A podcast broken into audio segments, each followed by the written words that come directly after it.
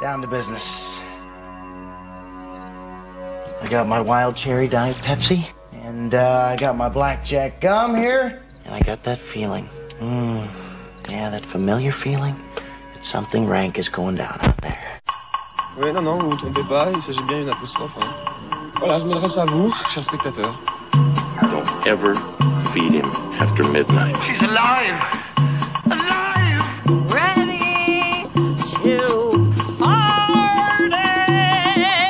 I'm sorry, Dave.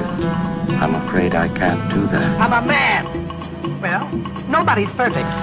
Qu'est-ce que c'est C'est pas quoi faire. Les acteurs sont à l'aise dans leur personnage, l'équipe est bien soudée, les problèmes personnels ne comptent plus, le cinéma règne. Vers l'infini Bonsoir, ici Cannes, bonsoir Paris. Euh, Extérieur Nuit est à Cannes pour euh, le début de cette deuxième semaine de festival. On a vu beaucoup, beaucoup de choses. On commence à être très fatigué Beaucoup par trop de euh, choses, j'ai envie beaucoup de dire. trop de choses. On Ouais. commence à être très fatigué aussi par nos, par nos soirées euh, folles. Euh, Léa, Alban et euh, Rita, vous n'étiez pas là en première semaine. Euh, on va peut-être commencer avant de passer tout de suite à Cannes par ce qui se passe à Paris, parce qu'il continue de se passer des choses, même en France. C'est quoi le box-office cette semaine, Léa, pour les gens qui ne sont pas à Cannes Oui, Elisabeth, pour les gens qui ne sont pas à Cannes, euh, certains films cannois euh, sont déjà sortis, euh, comme Annette, comme Benedetta. Le Million Love aussi, Bergman Island, sortira mercredi prochain. Et donc, il y a un box-office qui n'est pas si surprenant que ça. Finalement, les gens ne se sont pas pressés pour aller voir le film d'ouverture du Festival de Cannes, le Léo Scarx, puisque c'est Black Widow qui arrive en tête avec 870 000 entrées euh, cette semaine. Marvel est vous toujours dire plus que fort que Cannes. ils sont Ouais, vraiment, ouais. les gens se sont précipités à presque 1 million d'entrées en une semaine. Le film d'ailleurs est le record euh, dans le monde de post-pandémie pour un film Marvel. Ils ont, c'est la première fois qu'ils font d'aussi grosses entrées comme ça.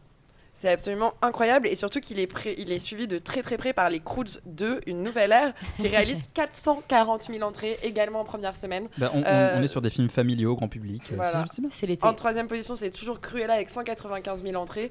Donc voilà, c'est vrai que ce top 3 laissait peu de place euh, à Annette et à Benedetta qui s'en sortent tout de même plutôt bien, puisque Benedetta, en seulement 3 jours, le film n'est sorti que vendredi, a comptabilisé 95 000 entrées et Annette 95 000 entrées également. Donc euh, Annette, c'était sa deuxième semaine, on est à 121 000 euh, entrées et euh, voilà. Ce qui, est, ce qui est plus, je pense, que beaucoup de films de Carax. Ouais. Donc, euh, Euh, voilà, Annette, dont on a parlé effectivement la semaine dernière, donc je t'encourage à rattraper notre euh, critique euh, sur le podcast. On était plutôt, euh, plutôt emballés, mais il y a quand même eu un peu de débat et on va certainement parler de Benedetta ce soir. Euh, mais Léa, ta première impression de ce festival de Cannes?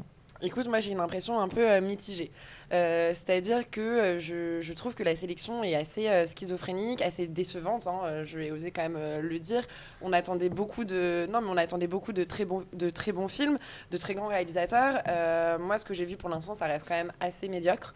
Je pense que si on m'avait demandé mon pronostic avant cette sélection officielle, j'aurais cité des réalisateurs qui m'ont tous déçu et j'aurais pas envisagé d'avoir des coups de cœur sur ceux qui m'ont absolument transcendé dont on va parler. Donc voilà, mon ressenti, c'est j'ai fait beaucoup de sélections officielles, un peu moins euh, de la quinzaine et de la semaine, qui pourtant proposent en fait de, de très beaux films eux aussi cette année. Mais sur ce qu'il en est de la sélection officielle, je suis euh, très déçue et j'attends la fin de ce festival avec hâte de découvrir euh, ce soir euh, Titane, donc le Julia Ducournau. euh, parce que euh, je, je suis pour l'instant vraiment euh, très mitigée sur cette Et sélection. on a officielle. tous très hâte. Alban, c'est ton premier Cannes. Tout à fait. Et alors, qu'est-ce que.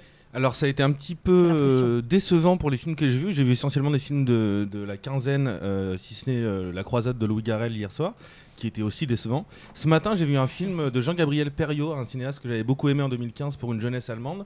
Donc c'est un réalisateur de documentaires qui fait énormément de films euh, sur des montages d'archives, donc quasiment très, enfin énormément de de- d'associations d'idées, énormément de sujets assez brûlants. Et Retour à Reims Fragment, qui est issu du livre de, de Didier Ribon, est un, de loin la meilleure chose que j'ai vue depuis que je suis arrivé.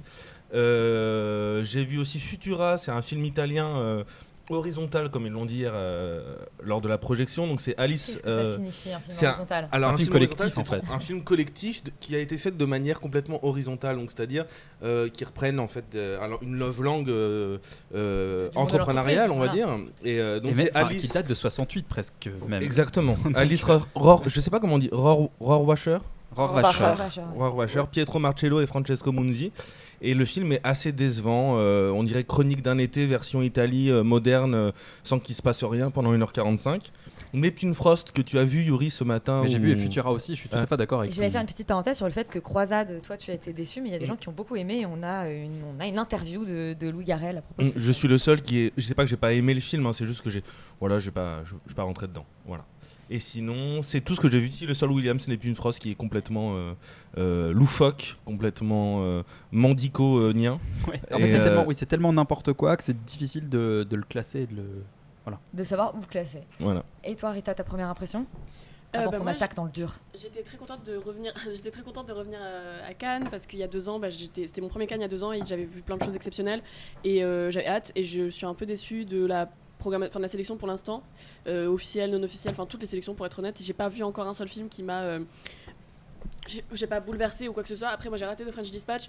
À mon grand désarroi. Euh, bon, j'essaierai de le voir en fin de semaine si c'est possible, mais dans l'ensemble, voilà, j'ai- j'ai pas vu quoi, quoi que ce soit qui m'ait transporté. Neptune's Frost, effectivement, je voulais revenir dessus parce que je crois que c'est le film le plus bizarre que j'ai vu de ma vie euh, entière. Donc euh, je voilà. À part ça, ouais, je suis très déçue par euh, très enfin ouais, trois pianos, non trois étages plutôt, Le- par le Bergman, le Moretti. Moretti, par Bergman Island de Me and Love, c'était horrible. Euh, j'ai vu un film de Oliver Stone, un documentaire sur JFK, c'était sympa sans plus. Enfin voilà, il y a- il y, a plein de choses, mais c'est jamais vraiment bien. Et puis ça se voit que Cannes est un peu vide. Donc voilà, si c'est vraiment un ressenti sur le festival, c'est que c'est un petit peu particulier, je pense. Après, je l'ai fait qu'une seule fois dans ma vie, mais euh, je suis un petit peu déçue. Et oui, c'est assez je suis très heureuse d'être là avec vous. Mais on va, on va parler quand même des coups de cœur, puisqu'il y en a eu quand même dans ce festival que vous dites effectivement assez euh, mitigé, voire médiocre, pour reprendre les termes de Léa. Euh, Romane, c'est quoi ton coup de cœur pour le moment, toutes sélections confondues Ah, putain, c'est trop dur comme question. Euh, moi, c'était, je, je pense que ça reste quand même Annette que j'attendais depuis euh, très longtemps, donc on en a déjà parlé La euh, semaine dernière. La semaine Autre coup de cœur. donc je vais, je vais parler d'autre chose effectivement. Euh, en fait, euh, plus qu'un coup de cœur, je vais parler d'une surprise parce que c'est le truc, c'est le film qui m'a le plus étonné en allant le voir, et en fait, c'est le Catherine Corsini qui donc euh, qui s'appelle La Fracture, Tout à fait. où j'y allais vraiment à reculons puisqu'il s'agit d'un film sur les gilets jaunes. C'est comme ça qu'on on, Une le comédie voyait. dramatique? Ben, au début, on ne, sait, on ne savait pas. Quand, quand on allait le voir, il n'y avait pas de, de bande-annonce, si je dis pas de bêtises, il n'y avait rien du tout. Et donc, en fait, on, on y va. Et dès la première scène, effectivement, on se rend compte qu'il s'agit d'une comédie. Euh, et que c'est extrêmement drôle. Je trouve euh, le film est très malin, en fait, dans sa structure, puisqu'il ne parle pas des Gilets jaunes de manière frontale. Euh, là, il se trouve qu'on va... Le film se passe quasiment dans la totalité euh, dans un hôpital. Euh, et donc, ça parle, en fait, de la société française et de tout ce qui se passe de manière comme un contexte. Euh, et je trouve ça beaucoup plus intelligent et surtout ça permet à l'humour de, de s'immiscer partout dans le film. Euh, le film aussi tient beaucoup aux prestations de Marina Foïs, euh, Valéria, Valérie. Je sais pas Valéria. Bruni qui est absolument euh, merveilleuse et Pio Marmaille aussi euh, ça fait un trio euh, assez extraordinaire Euh, voilà je trouve que le, le- le film euh, est, est vraiment surprenant euh, à plein de niveaux très drôle et il dit beaucoup de choses aussi euh, euh, de la société donc euh, en fait euh, je trouve ça super aussi que le festival de Cannes malgré la sélection qui est effectivement un peu décevante euh, laisse beaucoup plus de place euh, aux comédies puisque euh, il y a aussi Benedetta qui fait partie aussi de, de- de mes coups de cœur qui est une grosse comédie aussi euh, voilà, moi le Garel, j'ai beaucoup aimé. Il s'agit d'une comédie aussi, donc en fait, je trouve ça super euh, qu'on qu'on- qu'on arrive à rigoler un petit peu. Le Sean Penn aussi fait très rire, mais ce n'est pas la volonté du film. Euh, donc voilà. Flag Day, donc le Sean Penn. Je, je- je voulais juste rebondir euh, sur euh, l'analyse de, de Roman sur euh, la fracture. Est-ce qu'on entend euh, notre. euh, On notre- entend un lave-vaisselle, mais ce n'est pas grave. Mais c'est euh, Cannes, Une voilà, c'est Cannes. émission en direct de Cannes. euh, c'est- ça nous met dans l'ambiance de la fracture, c'est c'est un bruit euh, étrange comme un bruit d'hôpital. Non, je, je- je- je voulais juste euh, rebondir là-dessus parce que, euh, en effet, je pense que c'était le film euh, le moins attendu de cette sélection officielle. C'est la première euh, sélection officielle de Catherine Corsini, il me semble. Elle était euh, avant plutôt habituée à la quinzaine.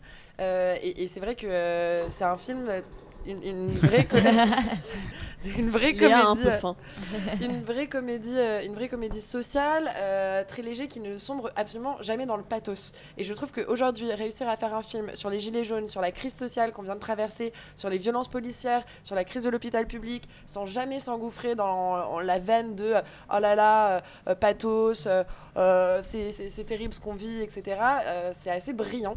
Maintenant, il y, a- il y a quelques réserves qu'on qu'on n'a pas encore soulignées, mais qui sont à la réalisation. C'est vrai qu'on sent que Catherine Corsini a peut-être pas les épaules, euh, elle n'a pas, elle a pas la caméra de Soderbergh, elle n'a pas euh, voilà, ce, talent-là pour euh, finalement mettre en scène son scénario. Elle a une caméra qui est un peu bancale, il y a, y a peu d'inventivité à la réalisation, mais, mais c'est tellement bien écrit, tellement bien interprété. Elle arrive à diriger ses comédiens d'une d'une force et d'une. Enfin, je, trouve vraiment que la direction de l'acteur est, exceptionnelle, avec une prestation de Valeria Bruni-Tedeschi qui est absolument euh, époustouflante. Et ce film, j'espère vraiment le retrouver euh, samedi euh, au palmarès.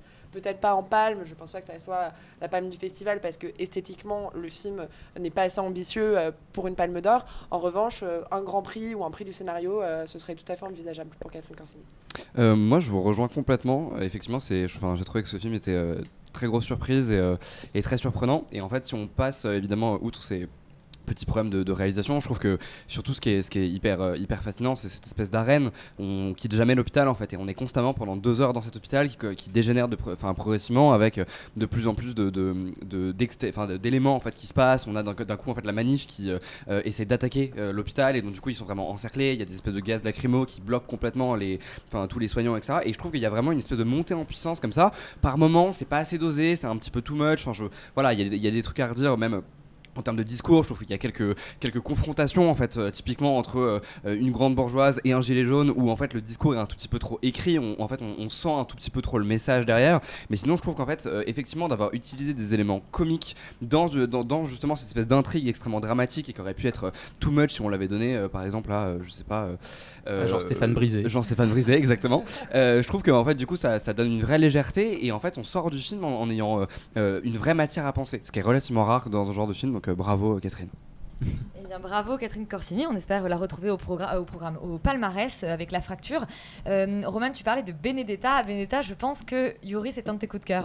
Oui, pour euh, plein de raisons, parce que c'est effectivement un film extrêmement attendu. C'est aussi un film qui est extrêmement inattendu, dans le sens où euh, c'est vraiment tout le, tout le contraire de ce qu'on pourrait s'imaginer. La bande-annonce vend une sorte de drame mystique, religieux, extrêmement profond. Et puis en Mais fait, on se rend compte.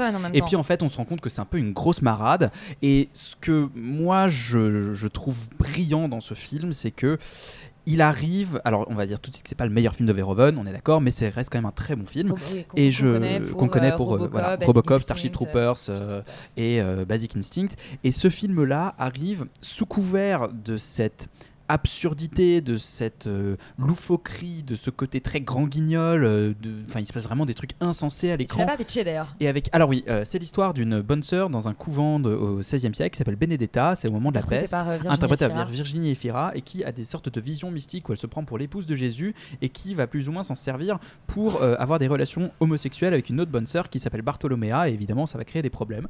Et le film, en fait. Le film en fait est ultra kitsch à plein de moments et c'est totalement assumé et c'est ce qui je trouve fait sa grande force mais ce qui se pense aussi à pas mal déranger les gens en disant oui ça m'a sorti du film j'ai pas j'ai pas, j'ai pas ressenti de choses.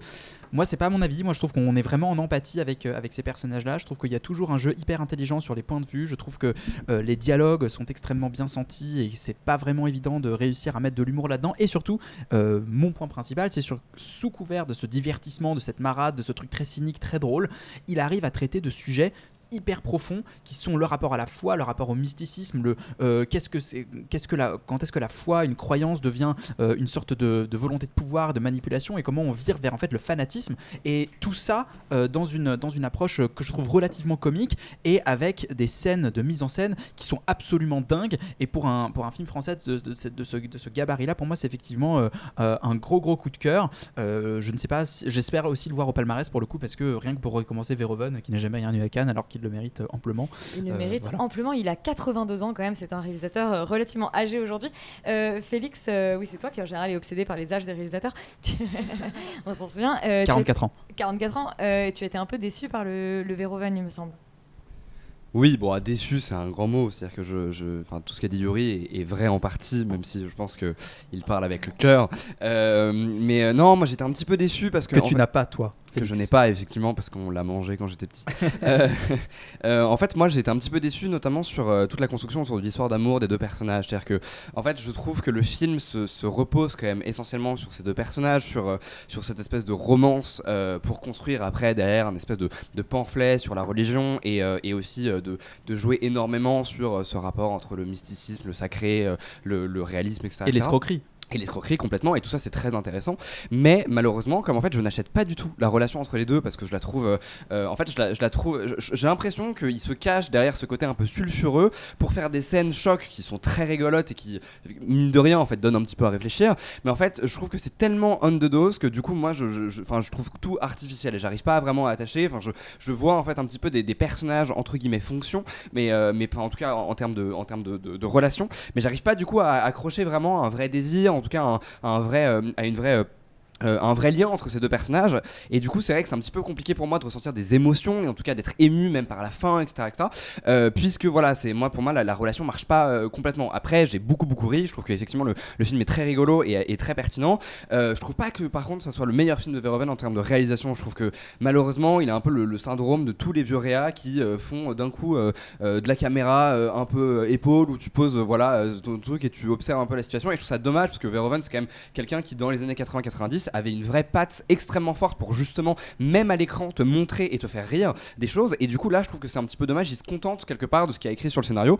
Euh, donc voilà ça malheureusement c'est aussi un petit point négatif pour moi Euh, mais voilà après dans l'ensemble je trouve que je trouve que ça reste euh, ça reste très sympa à après, regarder C'est un des meilleurs films de la compète qu'on ait vu. euh, Effectivement, voilà. complètement. Mais, mais donc du coup, voilà, si, on veut faire un peu de nivellement par le bas parce qu'on n'en peut plus et que ça fait une semaine et demie qu'on voit que des merdes, c'est, enfin, franchement, Benedetta, c'est vraiment pas mal.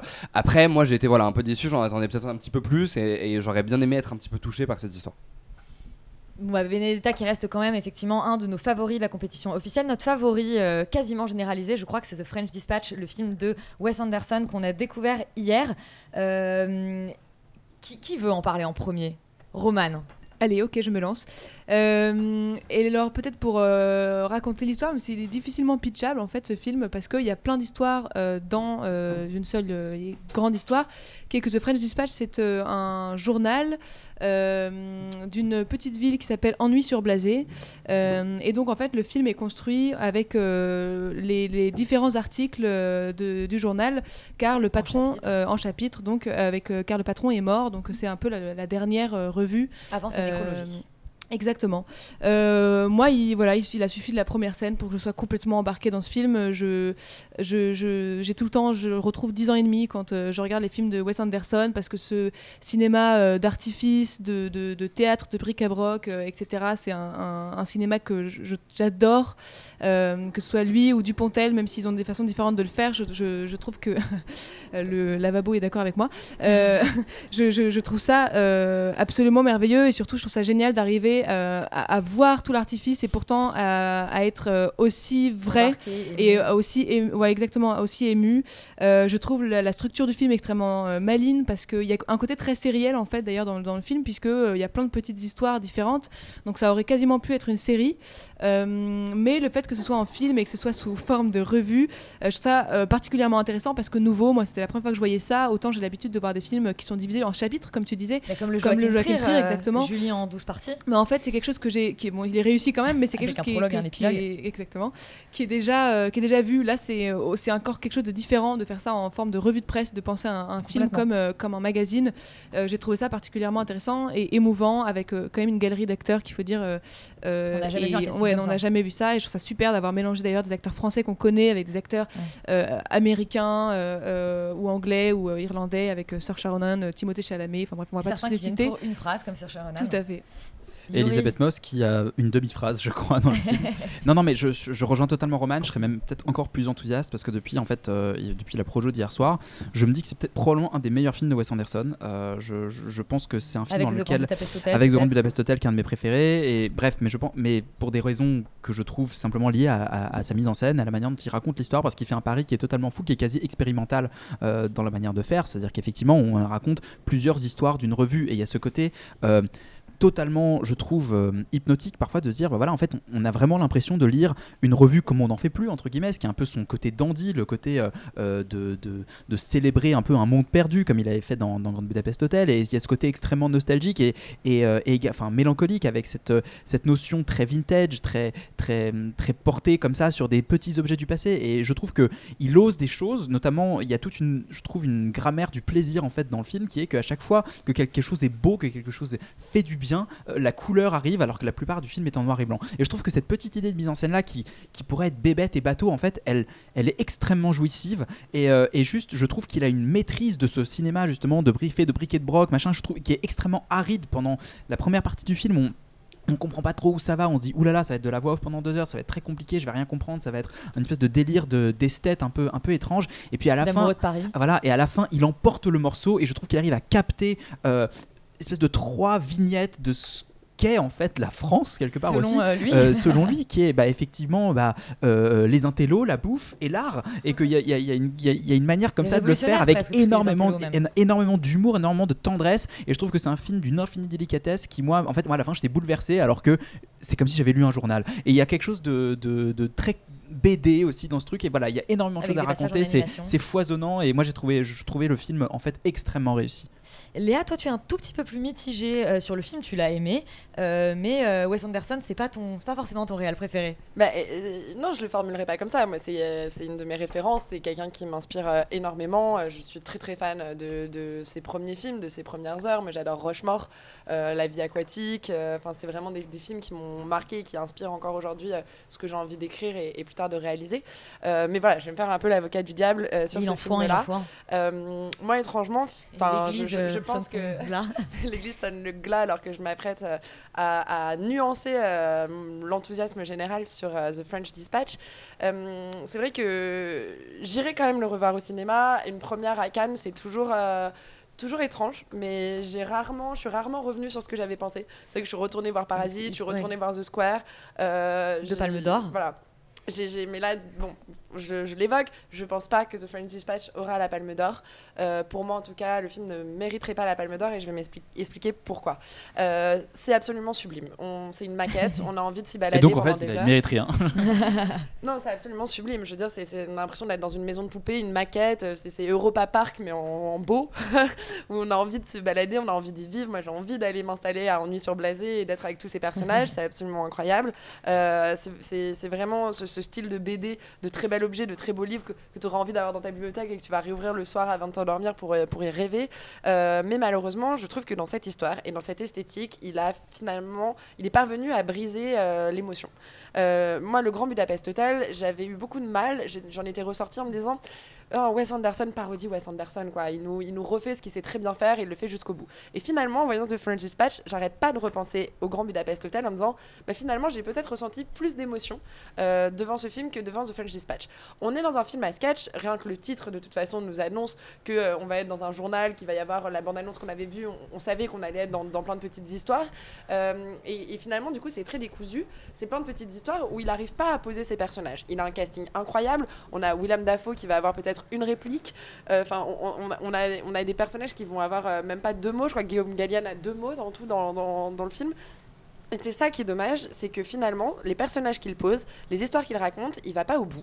Et du coup, pour moi, ça a cassé quelque chose dans l'émotion. C'est-à-dire que j'étais presque hermétique à ça, j'appréciais ce que je voyais, euh, j'étais touchée, mais j'arrivais pas à ressentir une, une grande émotion. Il n'allait pas au bout de sa thématique. Ce qu'il arrive à faire dans la vie aquatique, nous raconter la relation du père et du fils, de est-ce qu'on doit sacrifier la famille euh, pour sa passion, ce qu'il arrive à faire dans le Gardening Limited, qui est la même chose, ou Rushmore sur euh, le système éducatif américain, là, il va pas au bout. Euh, L'incarnation, je pense, la plus forte, c'est celle du sketch avec Timothée Chalamet, donc il va Sur être une mai histoire 68. de mai 68 de Révolution. Finalement, il ne raconte rien. Il n'y a pas de propos là-dessus. Euh, il fait une parodie, il, le met en scène, c'est c'est marrant, c'est mignon, mais si tu veux, je trouve qu'il ne délivre pas vraiment de message, qui, qui survole un peu tout ça en nous disant voilà, tout ça, c'est. Enfin, regardez comme c'est beau et comme je sais bien faire euh, des choses artistiques et, et sympathiques. Mais pour moi, il, il va pas au bout. Pour moi, il va pas au bout de la thématique. Il, ne propose euh, finalement pas vraiment de message et, il casse un peu l'émotion que j'aurais pu ressentir devant ce film. Finalement, ma, ma déception, ça a été que bah, l'histoire avec Mathieu Almalric, l'histoire de police, celle où il va mettre de La l'animation, dernière, la ouais. dernière, celle-là, j'aurais aimé la voir en un film d'une heure et demie finalement. Et je me serais peut-être passé de- des histoires d'avant, même s'il y a, y a beaucoup de choses qui sont dites, il y a beaucoup de trouvailles et que c'est toujours ingénieux. Et ben j'aurais aimé peut-être en voir lu- une seule de ces histoires-là, racontée plus longuement. Et, euh, et peut-être que j'aurais réussi à, à ressentir plus fortement les choses parce que là j'étais j'ai été un peu hermétique c'est à dire que j'ai passé un très bon moment mais en termes d'émotion de ressenti ben j'ai pas ressenti grand Mais finalement, ce que ça nous dit, c'est que tu préfères la bouffe à la révolution et à l'art. et moi, je trouve que c'est une très bonne réponse. Euh, Félix, French Dispatch, euh, qu'est-ce que- qu'est-ce qu'on n'en a pas encore dit? Euh, bah là, a, on a commencé à, à faire un peu le tour. Non, moi je vois ce que tu veux dire, euh, Léa, et en vrai, je, enfin, c'est-à-dire que moi j'ai été bouleversé par The Grand Budapest Hotel, et pour le coup, je comprends pas comment on peut pas ne pas ressentir d'émotion dans le film. Autant là, sur The French Dispatch, en fait, je comprends un petit peu plus parce que euh, ce qui manque à Wes Anderson euh, dedans, en tout cas moi personnellement, même si j'ai adoré le film, et je vous rejoins complètement Roman Yuri, hein, c'est juste qu'il n'y a, pas de- y a pas de sens de la narration vraiment. C'est-à-dire que là, le but de Wes Anderson, c'est venir en fait quelque part de faire un, un tour de Ennui sur Blasé, un c'est tour c'est de la pour ça que c'est un peu quasi expérimental dans sa structure en fait. Complètement. Et du coup, en fait, quelque part, ce qui fait la force du film, et aussi, à mon sens, peut-être la faiblesse, et en tout cas pour euh, le grand public qui adore Wes Anderson et pour les grandes histoires qu'il raconte, c'est que du coup, on n'a pas de vrai sens de la narration, on te raconte pas une énorme histoire avec des personnages qui, vont d'un point A à un point B. Là, on va juste fragmenter quelque part un espèce d'espace, en tout cas, euh, euh, fragmenter une culture, et on va à chaque fois essayer de mettre un coup de projecteur là-dessus. Du coup, on va te raconter des micro-histoires avec des personnages, mais en fait, effectivement, le but, ça va être de faire des espèces de grandes réflexions, peut-être un tout petit peu trop écrites, en tout cas un tout petit peu trop théoriques et, et on the nose par moment sur l'art, sur la bouffe et sur la politique, en tout cas les intellos les jeunes, etc., etc., et toutes les révolutions, et, et l'amour, exactement. Et c'est vrai que ça, effectivement, euh, ça peut, je pense, laisser des gens sur le carreau, et je comprends complètement pourquoi, euh, pourquoi ça a pas pris sur toi. Après, moi, personnellement, je suis toujours, euh, euh, je, enfin, je, je suis toujours émerveillé par la capacité qu'a Wes Anderson à être créatif en termes de, en termes de récit, en termes de personnages. C'est-à-dire que même si les personnages n'évoluent pas, leur simple existence me fait sourire parce que on va te raconter l'histoire d'un espèce de chef cuistot euh, gastro d'un commissariat de ennui, euh, euh, un effectivement, monsieur euh, Nescaffier, d'un espèce de commissariat, voilà, d'une petite en province, et c'est que des personnages comme ça qui sont hauts en couleur, qui sont complètement fous, et à côté de ça, on te raconte des histoires qui ne qui n'ont aucun sens avec, euh, euh, avec un, lutteur de police qui ne qui n'a que pour seule fonction de sauter sur les voitures euh, comme dans les films pour essayer de les faire s'arrêter. Enfin que des espèces de personnages comme ça qui effectivement sont extrêmement artificiels mais en fait il y a une, déclaration d'amour à l'imaginaire que ce soit à la fois dans le fond que, comme dans la forme qui est quand même extrêmement agréable et à la fin effectivement je trouve que ça, ça emporte complètement tout et tout l'aspect théorique pour aboutir sur, sur une, une vraie déclaration d'amour à la France mais aussi à la presse et ça je trouve que enfin, c'est quand même extrêmement beau et effectivement dans une structure aussi expérimentale c'est assez, euh, c'est assez impressionnant Donc The French Dispatch, qui est l'un de nos favoris, si ce n'est le favori, même si, comme l'a dit Léa, et je suis pas certaine euh, qu'il repartira avec, euh, avec La Palme, parce que c'est un film qui divise en réalité, même si il nous divise pas vraiment autour de cette table. Autre film dont on va peut-être parler très très rapidement, qu'on qu'on a vu en sélection officielle, c'est le Joachim Trier, Julie en 12 chapitres.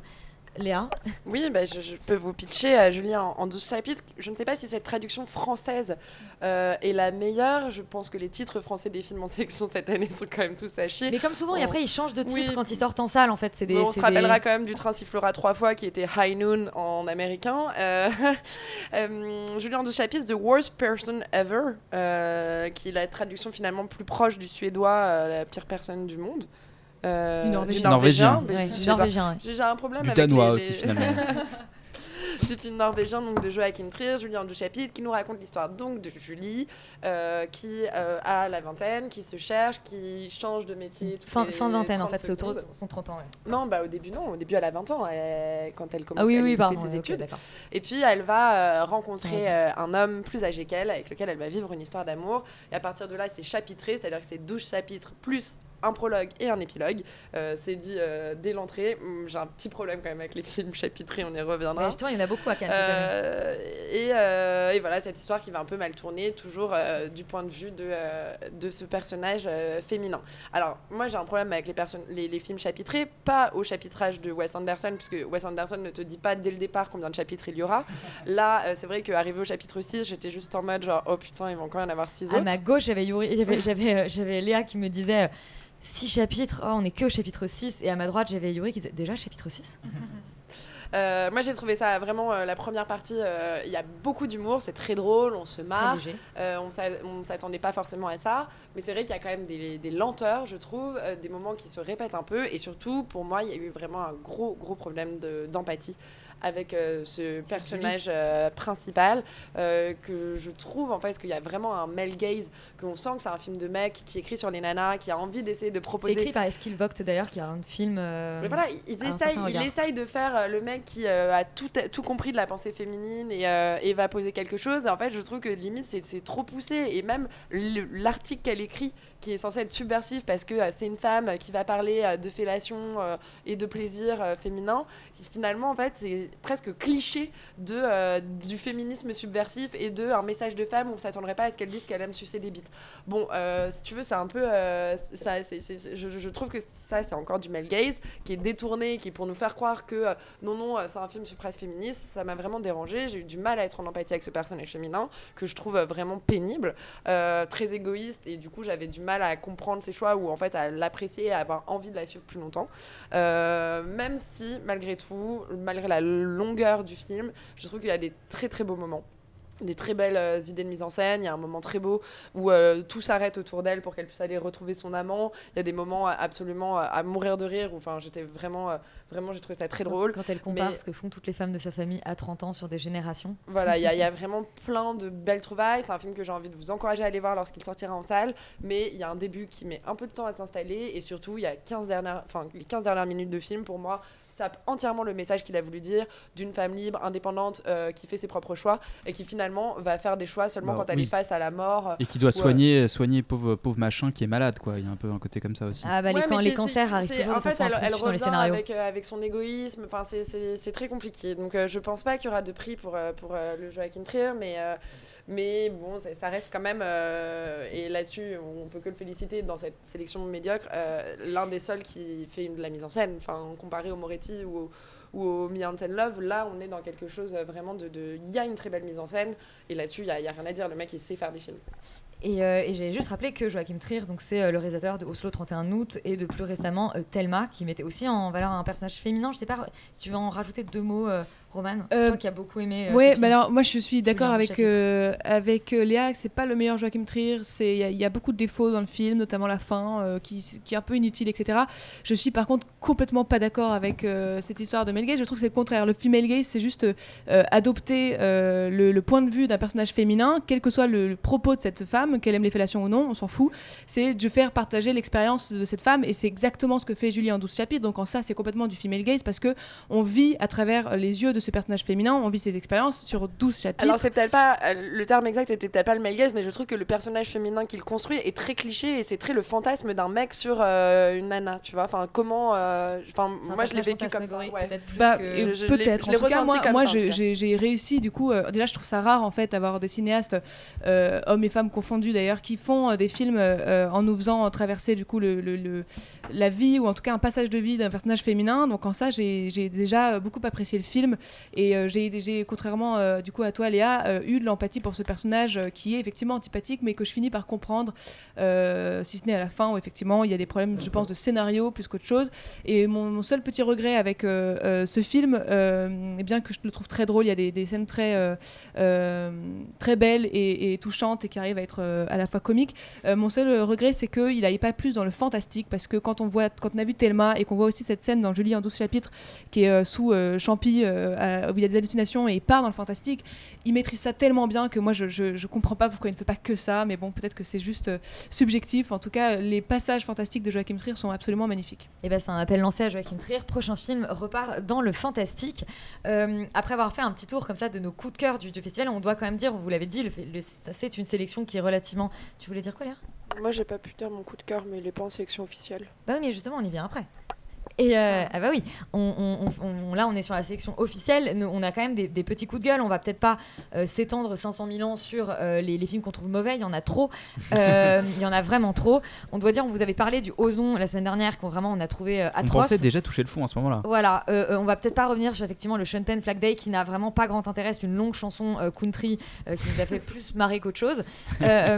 Mais il y en a deux qui vraiment ont, ont peut-être catalysent la haine qu'on peut ressentir parfois en projection à Cannes. C'est d'une part le Nanny Moretti. Donc grosse surprise parce que Nanny Moretti, on est en général habitué à euh, des films relativement courts, légers, qui ont le bon goût, euh, voilà, de de, de, de, de- de pas sombrer dans des drames infinis euh, de deux heures euh, décousus, atroces, euh, très pianis, donc trois étages. Euh, Rita, c'est trois étages de souffrance peut-être? Euh, bah, moi j'étais contente de faire la montée des marches euh, une fois que le film a De commencé. mettre ta belle robe. euh, C'est un voilà. plaisir à Cannes. hein. Bah, c'est ça. Et après, c'est à peu près tout ce qui était comme plaisir euh, ce soir-là. Euh, je saurais pas trop décrire ce film, si ce n'est que c'est vraiment un mélo pour le coup. Je pense qu'on peut le décrire comme ça. Que, que c'est que c'est quand même l'histoire sur de- trois ouais. étages. On a même euh, dans du même immeuble. On a euh, trois familles à peu près et euh, qui interagissent de temps en temps, mais qui globalement ont chacun leur storyline. Donc c'est un peu un film choral. Euh, à Love Actually d'une certaine manière. Je sais pas pourquoi je fais cette comparaison qui n'a aucun sens, mais C'est vrai en que tout c'est cas, vraiment Love Actually pareil. quand même. hein. ah, Love Actually c'est excellent par contre, moi j'adore. Voilà, si vous regardez Love Actually. Merci Richard Curtis. Pendant la projection, Elisabeth me disait c'est quand même un très mauvais épisode de Demain nous appartient ce qu'on est en train de voir. Alors, j'ai pas vu Demain nous appartient, mais ceci étant, c'est. euh, comment dire? Bon, Yuri a dit ça, c'est pas qu'elle C'est Yuri qui a dit ça, ouais. Bon, mais c'est. la paternité de cette En fait, punchline. il y a beaucoup de choses qui vont pas. Déjà, il y a aucune des storylines qui est vraiment bouclée. Euh, aucune des, des branches qu'on ouvre n'est vraiment, ne revient vraiment à la source à la fin parce qu'on a vraiment une dame à un moment où on nous explique qu'elle va devenir folle et puis après elle disparaît, on la revoit plus. On a un mec qui tue une dame puis après il va faire de- du miel. On a euh, une famille, euh, il y en a un qui va bah, coucher avec une mineure et puis on va faire comme si c'était normal. Puis après, en fait, non, c'est pas normal. En fait, elle était vierge et puis du coup, c'est plus normal parce qu'il y a l'honneur et c'est l'Italie. Et c'est renormal à la fin. Et finalement, c'est normal, ils sont potes, et finalement, elle devient pote avec la fille du gars qui a à peu près son âge aussi. Bon, c'est très très malsain. Euh, y a, y a- franchement, je n'ai rien compris. Et je demande à lire le bouquin parce que ça vient d'un auteur israélien apparemment. Et, et je me demande vraiment à quoi ressemblait ce bouquin. C'est encore une fois le lave-vaisselle qui est en peut- peut-être aussi. que le bouquin se sauve grâce à son style en fait. C'est ça, parce que le truc c'est que moi à l'écran je n'ai rien compris déjà. Euh, je, je trouve ça très moche, même esthétiquement. Les, les acteurs qui, je sais, il y en a pas mal que j'ai déjà vu dans d'autres films italiens et qui sont des bons acteurs au départ et actrices, mais là juste dorment à l'écran et, et on comprend pas tout ce qu'ils font et ils pleurent un petit peu souvent. Et franchement, j'ai rien compris. Il y a des moments où j'ai un peu dormi, donc euh, très piani, euh, c'est non. Parce qu'il faut préciser voilà, que c'est des histoires un- un- enfin, imbriquées, etc. Mais qu'elles ont, elles ont, comme tu l'as dit, euh, des vies propres quand même euh, assez étranges parce que les histoires sont, sont très mal bouclées, etc. Oui. Je, non, mais je, je voulais juste dire ça pour que, pour que les spectateurs voilà, s'im- s'imaginent un, un peu le film. Euh, et très pourri. La, la- voilà, le, le- la, enfin, la comparaison qu'a fait, euh, qu'a fait Yuri avec un épisode de Demain nous appartient est assez juste parce qu'en fait, on se demande bien pourquoi on nous a imbriqué ces histoires-là. Euh, elles se répondent pas tellement, euh, ni de façon thématique, ni de Mais c'est façon. Euh, Non, tu n'es pas d'accord, Parce Léa. qu'en fait, Bah, je, je- suis pas complètement d'accord parce que je trouve que l'histoire euh, interprétée par euh, Alba Rohrwacher euh, est elle euh, un peu décousue, mais je trouve que les autres histoires finalement euh, s'imbriquent bien les unes avec les autres. Et s'il y avait un seul truc que je pouvais sauver de ce film, c'était que pour une fois il y avait une proposition de film choral où tout n'était pas complètement artificiel, où on revoyait les personnages euh, de façon euh, plutôt intéressante et que je trouvais ça très intéressant de faire un film choral sur la vie d'un immeuble où bah, dans un immeuble parfois on a des problématiques communes et parfois chacun vit sa vie et que là-dessus, c'est le seul truc que je sauverais du film, c'est ça, c'est que je trouve que sa structure, sa scénarisation, euh, même s'il nous fait euh, trois fois euh, cinq ans plus tard et que là, j'avais envie de le frapper, de le, le Mais mordre c'est le temps visage. ressenti du film. hein. C'est vraiment, on vrai. dirait des title cards dans Bob l'éponge quand ils disent A million years later, c'est vraiment ce qui s'est passé dans ce film. Mais moi, il y a, il y a un, vrai truc qui m'a vraiment dérangé, c'est le moment où j'ai failli en fait juste me lever et partir de la salle. C'est euh, le moment où le personnage féminin, qui on le découvrira, elle n'a que 16 ans à ce moment-là, euh, drague euh, le personnage qui vraiment a insupportable. 45 ans. Euh, et en fait, si tu veux, même si, en effet, on pourrait l'admettre que c'est possible, mais j'en ai marre que ça soit la règle qu'une nana de 16 ans fantasme sur son vieux voisin de 45 balais. Et il dit même c'est classique. Il le dit même à un moment, c'est normal. Alors que non, enfin non, je, je veux dire à 16 ans, à, à 16 ans, mon voisin de 45 ans, euh, je fantasmais pas sur lui, j'avais aucune envie de faire ma première fois, la première fois l'amour avec lui, et qu'il y en a ras-le-bol euh, de, de, de mettre ces personnages-là dans la fiction. Enfin, quand est-ce qu'on va arrêter de diffuser ce genre d'idées au cinéma? Et c'est pas parce qu'on est un vieux pervers italien euh, de près de 70 ans qu'on a le droit de, de mettre ça en scène et que c'est ok.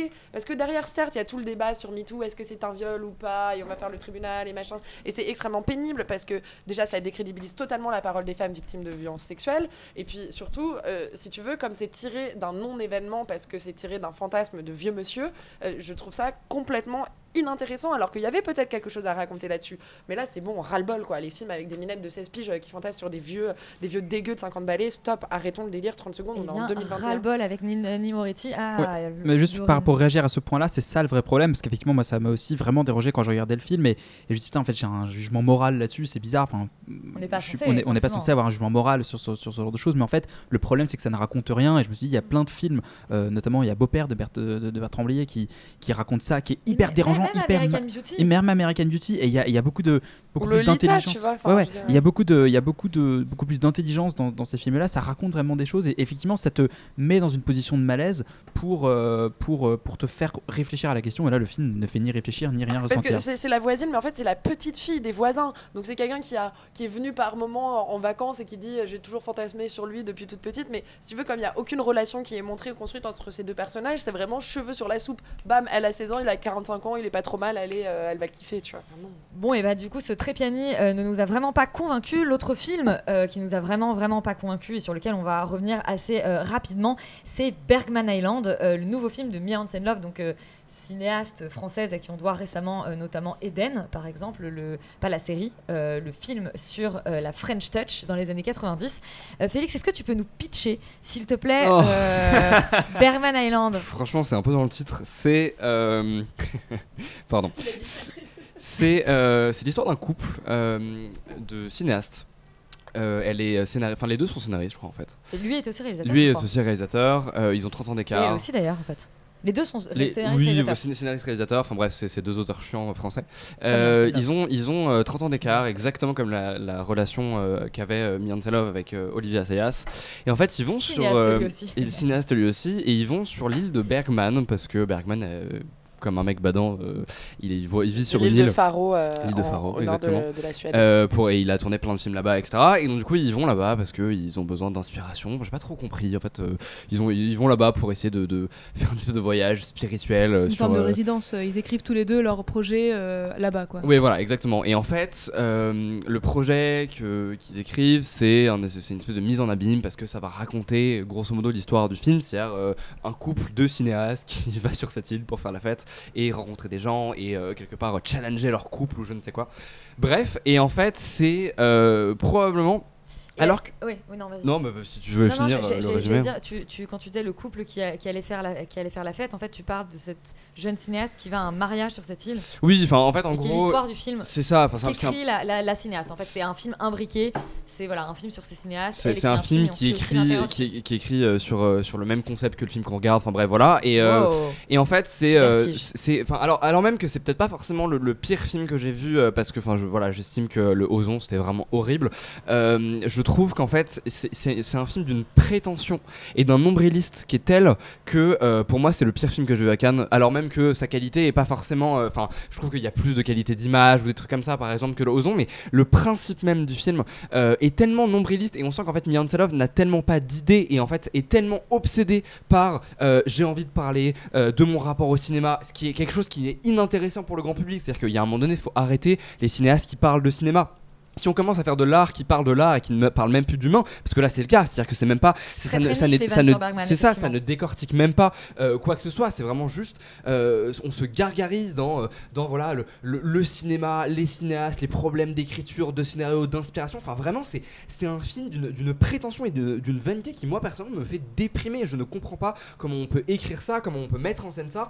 En plus, euh, je, je trouve vraiment que, que tout est mauvais, c'est-à-dire que tout le monde joue mal, les dialogues sont, sont- et y compris Tim Ross qui est quand même hallucinant. Les, les dialogues sont interdits. On a des espèces de références à Bergman dans tous les sens, alors que je, m'en branle de Bergman. Enfin, j'en ai rien à foutre. C'est-à-dire que c'est pas un cinéaste qui m'intéresse et ça intéresse personne. Et Euh, quand, à bien même, quand bien même il t'intéresse, euh, il vaut mieux non, voir, mais, euh, voir bah, ses films. Oui, non, mais le problème, c'est que quand bien même ça m'intéresse, c'est le cas de toutes les critiques françaises qui d'un seul coup sont en mode Oh, il me parle de moi, c'est génial, j'ai les références, je trouve ce film super. Non, les gars, faut ouvrir les yeux, faut, faut arrêter 5 secondes. Je, je trouve ça absurde que le CNC finance ce truc, que Canal Plus finance ce truc. C'est, c'est quoi en fait. C'est vraiment, c'est, ça ne raconte rien, c'est vide, c'est, genre, c'est juste absurde. Et en plus, c'est encore une fois Hansen Love qui met en scène sa relation toxique avec euh, Olivia Assayas et elle le met en scène comme si tout était normal, comme si c'était presque glamour. Vraiment, ça m'énerve en fait. Ça m'énerve ce genre de films qui ne racontent rien et qui euh, sont juste là pour te parler de cinéma. Et, en fait, c'est juste Hansen Love qui n'a pas de, d'idée, qui n'a, qui n'a même pas d'envie de raconter des histoires. Juste elle, ce qu'elle aime dans la vie, bah, c'est le cinéma et c'est tout. Tu as une vie triste et du coup, elle fait des films sur ça.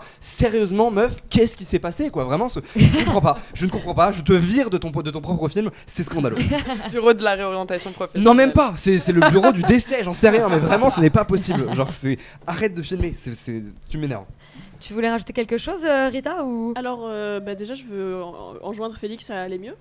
Euh, non, je, je suis totalement d'accord. Moi, si je veux juste sauver euh, deux petites choses, moi j'ai pas trouvé Tim Roth si catastrophique que ça. et J'aime bien un peu l'alchimie qu'il y a avec euh, Vicky Vicky Krieps. Crips. Crêpes, ouais, je sais pas. Euh, mais en tout cas, enfin, au super début, actrice luxembourgeoise. Ouais, voilà, les, les deux On sont. Moi, j'adore les deux. Et du, de- et, et du coup, au début, j'étais plutôt contente de les voir ensemble et ça marchait plutôt bien. euh, Enfin, ils sont un peu marrants en couple. Après, tout le reste, c'est nul. Globalement, tout le reste, c'est à jeter par la fenêtre, sauf le moment où il y a Abba. Mais Tant ça, c'est tu juste. te jettes pas toi par la fenêtre. Ah, moi, j'ai évité. Euh, bah, après, j'ai enchaîné en plus euh, Trepiani et ça. Mais nous donc, euh, c'était un peu le décès, globalement. Au moins, j'ai fait les montées des marches, hein, c'est à peu près tout. Mais oui, donc, dans l'ensemble, il y avait, euh, il y avait euh, The Winner Takes It All de ABBA. et ça, c'est toujours bien. Mais du coup, écoutez les albums d'ABBA et allez voir Love Actually. Mais peut-être pas les deux films qu'on vient de parler. Je, je- je pense que, que ce Me and Love, qui est quand même son sixième ou septième euh, long métrage, qui a commencé euh, il y, a, il y a plus de 10 ans maintenant, 12 ans, avec Tout est pardonné. Elle a, elle a enchaîné avec Le père de mes enfants. euh, puis derrière, il y a eu un, un amour de jeunesse. Euh, l'avenir, Eden, et puis alors là, on se retrouve. J'ai l'impression qu'elle, euh, que à chaque nouveau film, elle se dit non, finalement, le scénario ne, sert à rien. Je vais pas m'étaler euh, trois heures non plus, mais je rejoins juste Félix sur le fait que les fantasmes des petits bourgeois français qui font du cinéma parce qu'ils sont rentrés là-dedans par pistonnage ou parce qu'ils sont déjà bien installés, qu'ils ont déjà fait une dizaine de films et que donc les financements tombent tout seuls et qui se permettent de faire un film mettant en scène leur propre personnage de petits scénaristes ou petits réalisateurs bourgeois qui fait des films qui n'intéressent personne non plus en ayant la prétention de te raconter que de toute façon euh, pour eux clairement c'est pas vital de faire un film parce Suzanne que ce- Dindon. ce couple, ce couple qui arrive sur cette île n'a aucun drame. Il, il- il n'est- il n'est- ce, ce couple n'est n'est en, en proie à rien. Donc, euh, si tu veux, il n'y a, y a pas de, euh, y a pas de dilemme pour eux. Ils sont sur cette île. Il n'y a même pas de, de pression à écrire ce film. Il n'y a aucune pression dans leur couple à se retrouver ou se séparer sur cette île. Je veux dire, il n'y a aucun enjeu. Et donc j'ai juste l'impression que Love, finalement, pour elle, faire des films, ça n'a aucun enjeu et aucun intérêt. Donc euh, je rejoins juste totalement Félix et on a juste envie que ça s'arrête, quoi, les, les- les films comme ça.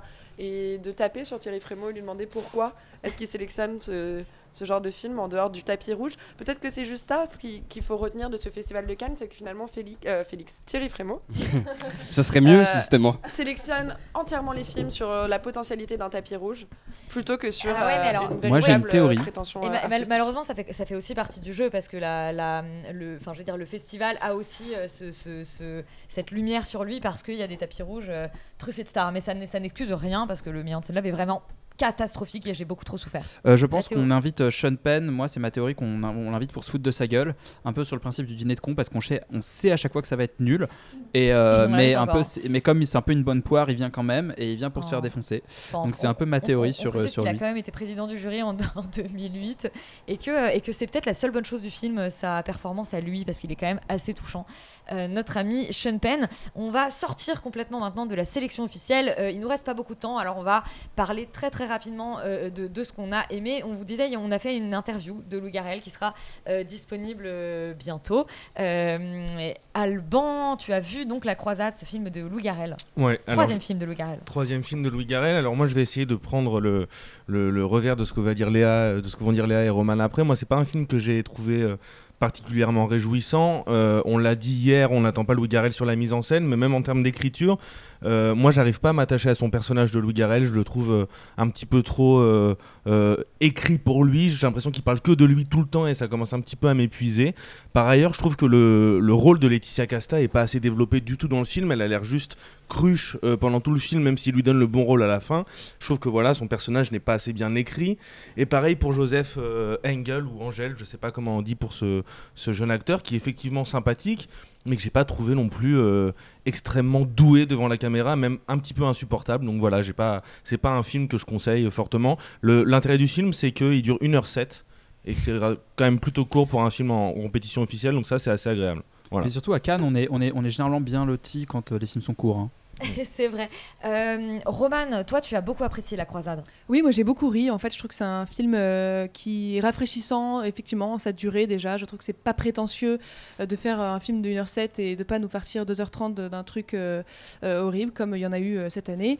Euh, et euh, surtout, je trouve que c'est un film qui. Ouais, effectivement, il y a, on, on retrouve de Louis Garrel. En fait, ce que j'ai trouvé intéressant, c'est que pour ceux qui connaissent un petit peu le- le- les précédents films de Louis Garrel, notamment L'homme fidèle, on retrouve trois personnages euh, qui sont les mêmes en fait, donc il y a une espèce de suite, euh, puisque c'est les personnages de Marianne, euh, Joseph et euh, Abel, Abel. qu'on retrouve encore dans ce, dans ce film pour parler complètement d'autre chose. Je trouve l'idée de base en fait assez géniale, puisqu'on n'a pas parlé de- du, du pitch, mais il s'agit de globalement de, de jeunes qui font un peu une, de- une révolution pour sauver jeunes, la planète. enfants, hein, les enfants, enfants oui, c'est complètement 10 des enfants de 10-12 ans qui font une révolution contre leurs parents, qui vendent tout- toutes les affaires de leurs parents pour avoir de l'argent, pour sauver la planète.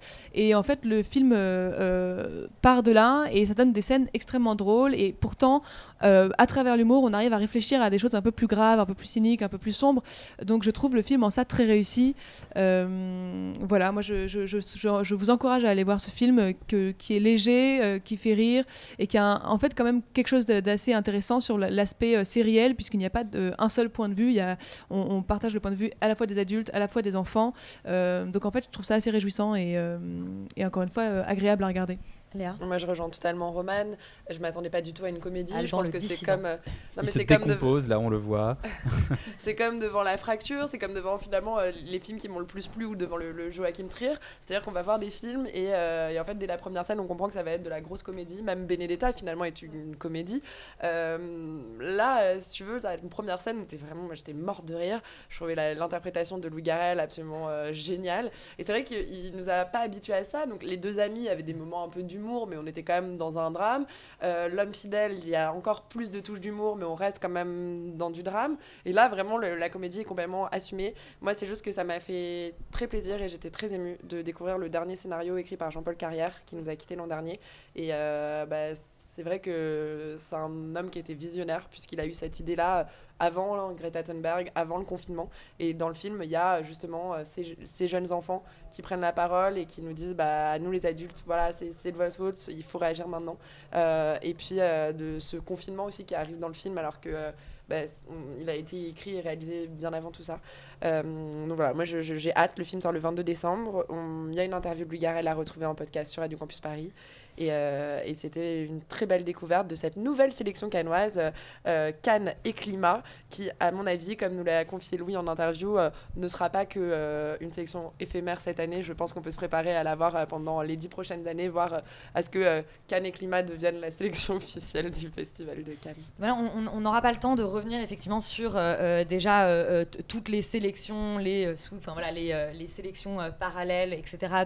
De, films, ni sur tous les films, parce qu'on parlera par exemple la semaine prochaine de Cette musique ne joue pour personne de euh, Samuel, Benchetrit. euh, qui est aussi une comédie. Euh, et puis il y a eu aussi des documentaires, etc.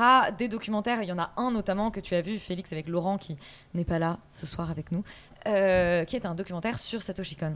Oui, complètement. Et euh, je vais pas du tout faire de, de critique parce que je trouve que le documentaire euh, en, en lui-même est pas non plus hyper intéressant. C'est extrêmement classique et ça retrace en fait la vie du cinéaste euh, et de la création en fait de tous ces films de Perfect Blue à Paprika en passant par, sa série d'animation, des- des- exactement qui sont des animés japonais en passant par sa série Paranoia Agents. Mais en fait, je voulais juste voilà vous encourager à aller voir ce documentaire qui s'appelle donc euh, Satoshi Kon, l'illusionniste, réalisé par Pascal Alex Vincent. Il n'a pas encore de date de sortie, mais il va sortir à mon avis en fin 2021. Et vraiment, si vous ne connaissez pas ce réalisateur japonais qui est incroyable, qui a influencé tous les réalisateurs que vous adorez, euh, de Christopher Nolan à Darren Aronofsky, vraiment, je vous encourage à aller voir ce documentaire parce que euh, même si je trouve qu'il creuse pas assez son sujet, au moins il donne vraiment envie de rentrer dans, l'univers de, de Satoshi Kon et de découvrir ses films. Et évidemment, je vous, encourage aussi à voir tous les films de Satoshi Kon parce que c'est vraiment brillant. Donc c'est voilà, c'est pas c'est pas un film pour les initiés, c'est un vraiment une porte d'entrée euh, vers euh, l'univers de, de, ce cinéaste.